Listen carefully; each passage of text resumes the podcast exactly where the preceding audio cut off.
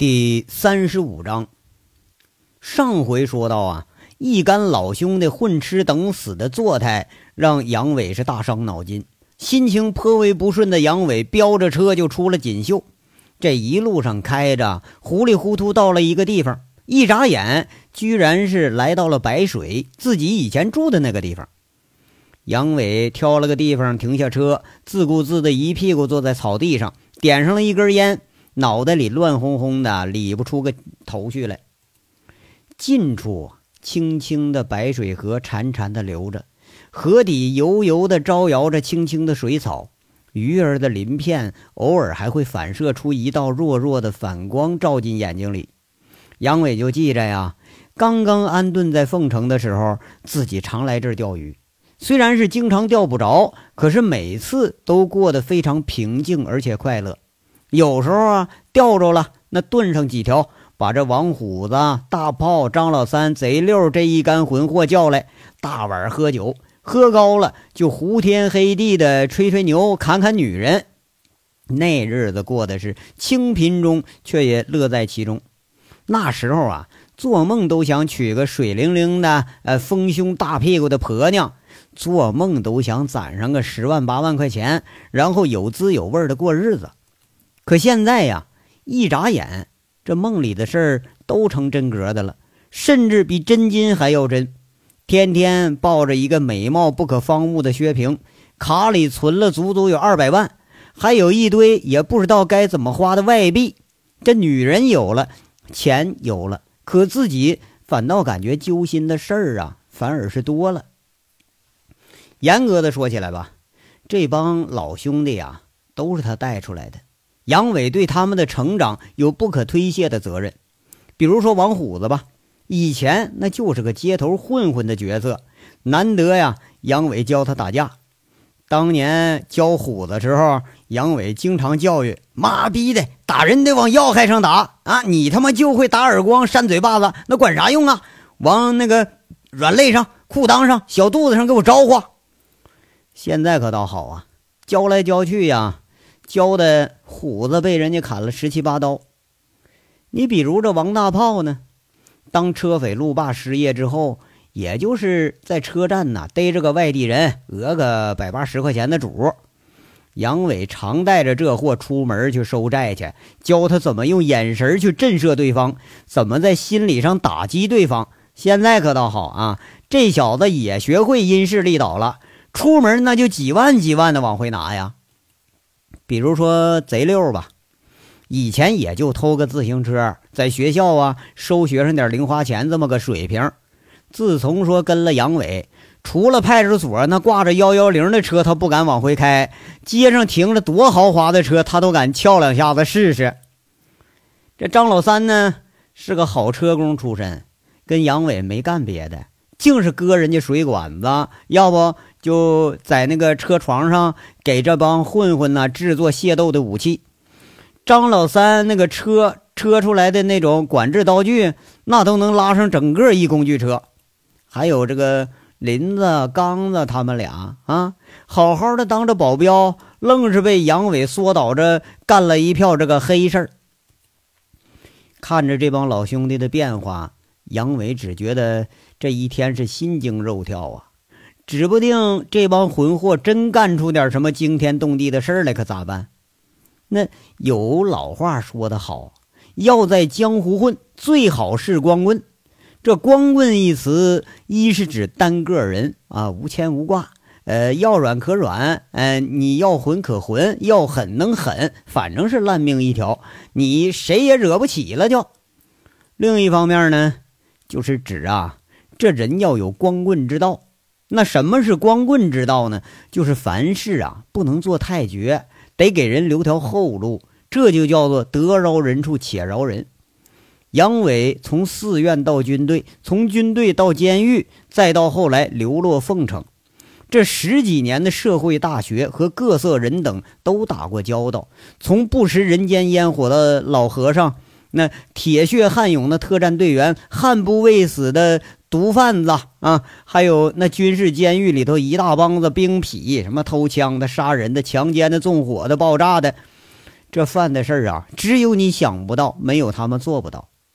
再后来回到凤城，杨伟是睡过街头，进过拘留，后来呢又到了歌城，形形色色的美女如云，形形色色的嫖客似雨，那黑警察、地痞流氓、混混，该见的不该见的都见了不少。这杨伟越发是成长起来了。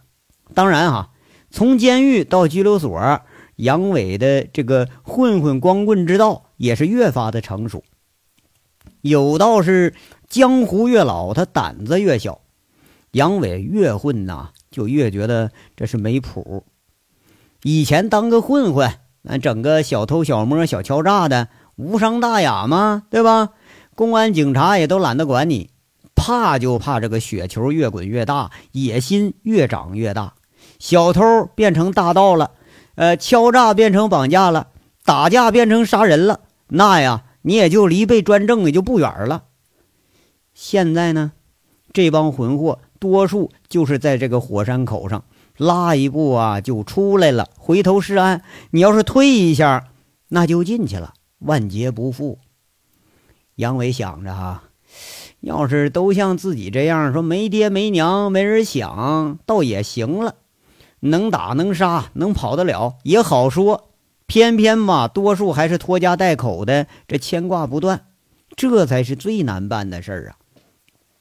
你说有心帮忙吧，这群人明显就是烂泥扶不上墙，包括自己在内，他也是如此。这群老兄弟里头，除了俩初中辍学的。其余的那也就是个小学水平，偏偏呢，这上过初中的连没上过学的杨伟他都不如，而且呢，这里头有前科的，包括杨伟在内，百分之百属于此类人等。你再往下算啊，这无一技之长也包括杨伟自己，也是百分之百。说白了，杨伟领导的这群那就是彻头彻尾的混混。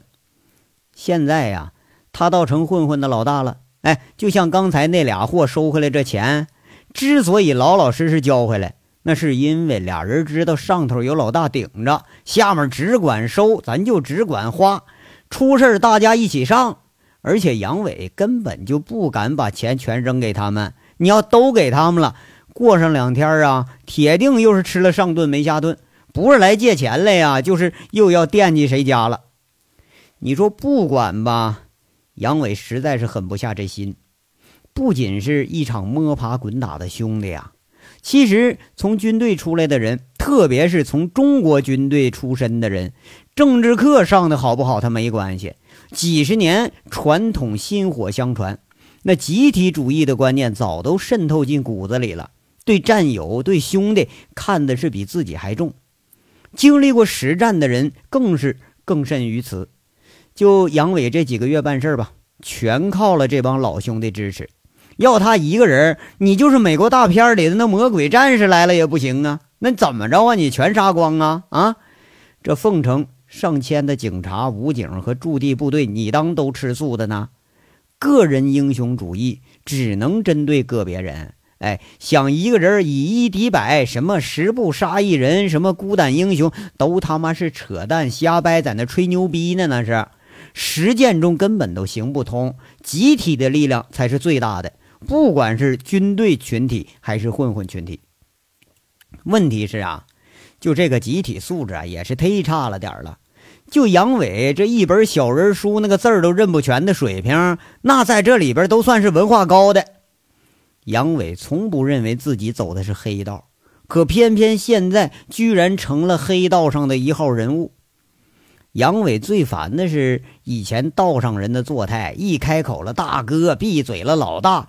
可现在呢，自己偏偏就成了货真价实的大哥大了。现在哈，那连大哥大都不知道怎么往下混呢？你说下面的可咋办呢？想来想去，杨伟足足想了一个上午，总觉着自己是该做点什么，可偏偏又不知道自己能为他们做什么。你说发钱吧？那有了钱吧，这帮人就胡吃海喝，完再带上乱嫖，明显不是个长久之计呀。况且说能有多少钱呢？那你说给他们找个事儿干吧，那明显他妈扯淡嘛。这帮人他干啥都行，那就是不能老老实实做人。当保安这也未必是个长远之计。锦绣城这帮保安那一茬换的比一茬快，你总不能再过个十年八年的，这帮老兄弟们还只会杵在歌城门口吧？况且了，就这个发展态势啊，这帮人能不能顺顺当当过个十年八年不出事那都难说。这段时间呢，干的你说这些瞎事哪件事犯了你不得蹲几年呢？哎呀，走一步算一步吧。那怎么着也不能让老兄弟们跟着他吃亏，不是吗？下午，杨伟在薛平的小屋里头睡的是迷迷糊糊，这时候就听见砰的一声关门声，以为是薛平回来了，这就稀里糊涂起来，刚出卧室还没看清是谁呢，就听呀的一声，你倒先把自己吓一跳。定睛一看呐，居然是娇娇提着一包东西回来了。哎，你你你怎么在这儿呢？你那娇娇瞪着大眼睛，一脸的不信。杨伟迷迷糊糊说：“睡觉呗。”你怎么这还一惊一乍的？你说你吓我一跳。杨伟啊，你这两天晚上也是在这儿睡的吧？娇娇一见杨伟要回屋，赶紧追问一句：“啊，是啊。”杨伟机械的回一句，这一出口就感觉不对了，回头一看。那娇娇正咬咬着嘴唇，一脸暧昧和皎洁呢。嗨，你说他妈的，哎，又被人家套出话来了。这跟薛平的关系咱还没曝光呢，这倒自己先漏嘴了。你可以呀啊！我以为你这清纯小郎君怎么个就一直守身如玉？原来是心有所属啊你呀！娇娇一看杨伟愣住了，一脸得意的表情，走上来围着杨伟上下打量一番，说了：“哎，那你说说怎么着就把我姐勾搭上了？嘿，哎，你这也学会傍富婆了你呀？”杨伟一时大窘，这场面这可是头回碰见，讪讪的也说不出来话。我告诉你啊，你别不说话，我可能当我姐一半家。